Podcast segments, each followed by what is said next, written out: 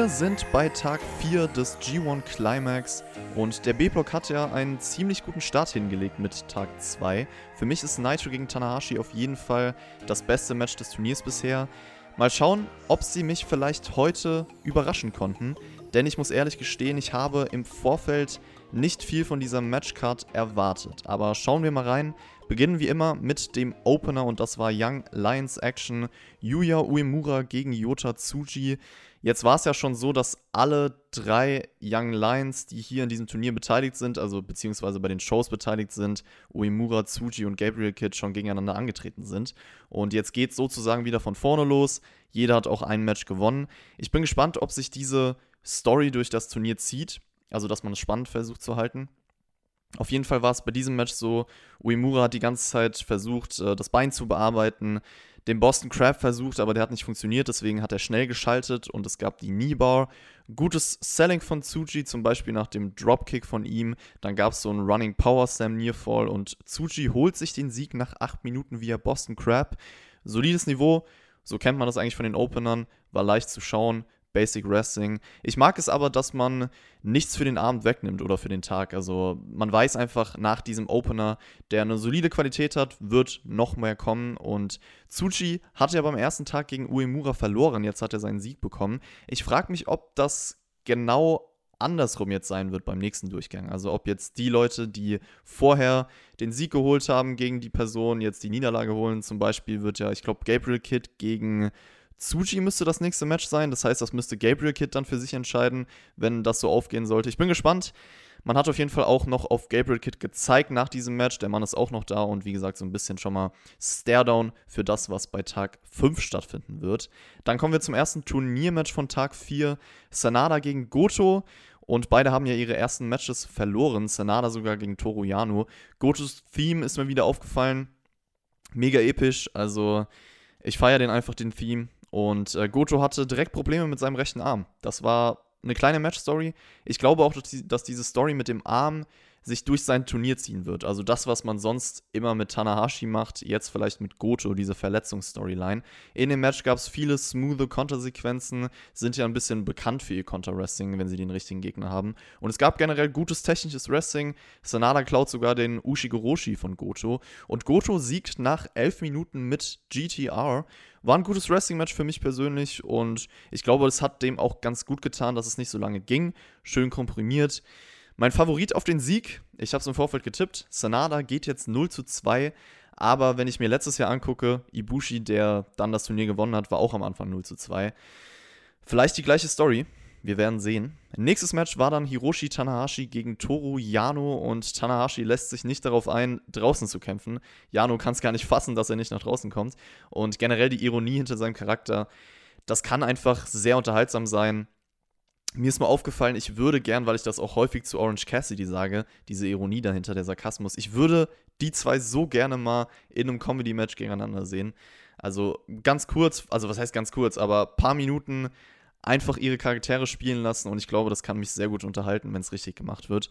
Tanahashi hat auf jeden Fall dann mit, der, mit dem Turnbuckle-Pad Luftgitarre gespielt, damit auch den Dragon Screw gezeigt, das war ganz kreativ. Es gab draußen so einen Schlagabtausch, Tanahashi, Tanahashi muss sich beeilen, es wirklich in den Ring zu schaffen.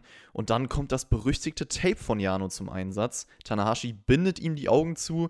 Ich dachte eigentlich, okay, das gewinnt er jetzt dadurch. Äh, Jano hat trotzdem es geschafft, den Referee irgendwie abzulenken, den Low Blow zu zeigen und sogar den Einroller zum Sieg durchzubringen. Und wow, also ich hätte nicht damit gerechnet, dass er Sanada und Tanahashi schlägt. Er steht 2 zu 0, führt diesen Block an mit anderen Leuten noch.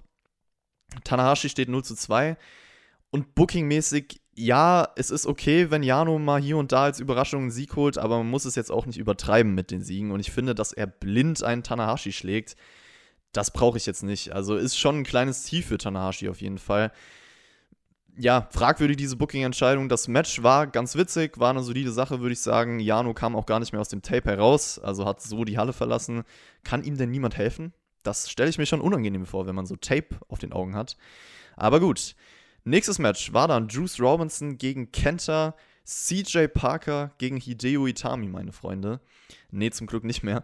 Kenta ist auf jeden Fall wieder sehr methodisch unterwegs gewesen, also hat eine Heatphase bekommen. Das Match war auch generell ziemlich leblos. Also hier hat man gemerkt, dass die Crowd, die richtige Crowd einfach gefehlt hat. Die Geschwindigkeit hat gefehlt. Das kann man wahrscheinlich über jedes Kenta-Match sagen jetzt aktuell. Dann gab es so eine Schlagabtauschphase und ich finde, da kam so eine gewisse Härte rein, die wichtig war für dieses Match. Also Kenta, der dann auch seine Slaps auspackt, der GTS wurde gekontert, Pulp Friction geht durch und Juice Robinson holt sich den Sieg. Die letzten Minuten fand ich ziemlich gut. Ich finde, diese Kenta-Style-Matches brauchen echt nicht so lange gehen. Also gegen Goto bei Tag 2 war das für mich schon ein ähnliches Problem. Also das Match war auch hier etwas zu langwierig, war sehr solide, würde ich sagen. Juice auf jeden Fall wirkt legit bisher. Auch so ein Sieg ist wichtig für ihn. Und ich glaube auch, dass es wahrscheinlich ein Match um den Koffer von Kenta geben wird. Also die zwei werden nochmal aufeinandertreffen. Kommen wir zum Co-Main-Event der Show und das war Evil gegen Yoshihashi. Evil wartet schon mit einem Stuhl im Ring, aber Yoshihashi war direkt bereit dafür. Und man wusste sofort, es ist der Underdog-Face Yoshihashi gegen den bösen, unfairen Heel in Form von Evil. Dick Togo war früh beteiligt. Es gab einen Suplex auf die Stühle von Evil, es gab einen Superplex im Ring und der Setup in diesem Match hat mir direkt zugesagt. Beide haben ihre Rollen einfach sehr gut verkörpert. Yoshihashi auch unterbewertet in diesem Bereich. Man hat sich Zeit gelassen, um den Sachen Wirkung zu verleihen, also Timing hat gestimmt. Mit Dick Togo wurde halt ein weiterer Stein in den Weg für Yoshihashi gelegt. Wir hatten dann einen langen Butterfly-Lock, verbunden dann auch noch mit dem Hoverboard-Lock, also High Kushida. Und ich bin eigentlich gar kein Fan von diesem Submission-Move, also von dem Butterfly-Lock, aber der hat hier richtig für Dramatik gesorgt. Lange drin, Evil hat es gut gesellt, hat einfach funktioniert mit den Kommentatoren, mit der Crowd. Storytelling im Match generell hat mir richtig gut gefallen. Man hat Überraschungsmomente am Ende eingebaut, Tempowechsel, Near Falls. Evil cheatet am Ende und gewinnt das Ganze. Und ihr werdet jetzt denken, Chris, was ist los mit dir? Aber ich fand die Eingriffe hier so umgesetzt, dass sie dem Momentum nichts weggenommen haben und einfach Teil der Story waren. Und das ist ein seltenes Beispiel dafür, wo es einfach funktioniert hat. Muss ich gestehen, das Match war sehr, sehr viel besser, als ich erwartet hatte. Also ich dachte im Vorfeld, okay, typische Bullet Club-Eingriffe und so, pff, wird wahrscheinlich auch überhaupt nicht spannend und ja, vielleicht solide, wenn es gut läuft so. Aber auf jeden Fall nicht erwähnenswert. Pustekuchen, das war erwähnenswert, das war ein super Storytelling-Match. Yoshihashi war mega in diesem Match, also ich hoffe, er ja, kriegt ein bisschen Respekt dafür. Ich hoffe, dass ein paar Leute, die an ihm zweifeln, das ablegen können, weil ich finde, er ist unterbewertet. Das zeigt er mit so Performances. Er hat richtig Feuer in die Sache gebracht, hat viel Herz gezeigt, hat glaubwürdig wie eine Bedrohung gewirkt und das Match war ein Erfolg. Also für mich ein Vier-Sterne-Match und das hätte ich echt nicht erwartet. War super. Nächstes Match war der Main Event. Tetsuya Naito gegen Zack Sabre Jr. Viel Mat Wrestling zu Beginn natürlich, viel Technik geshowcased, Körperteile bearbeitet. Zack Sabre Jr. lässt sich die Naito-Pose nicht gefallen.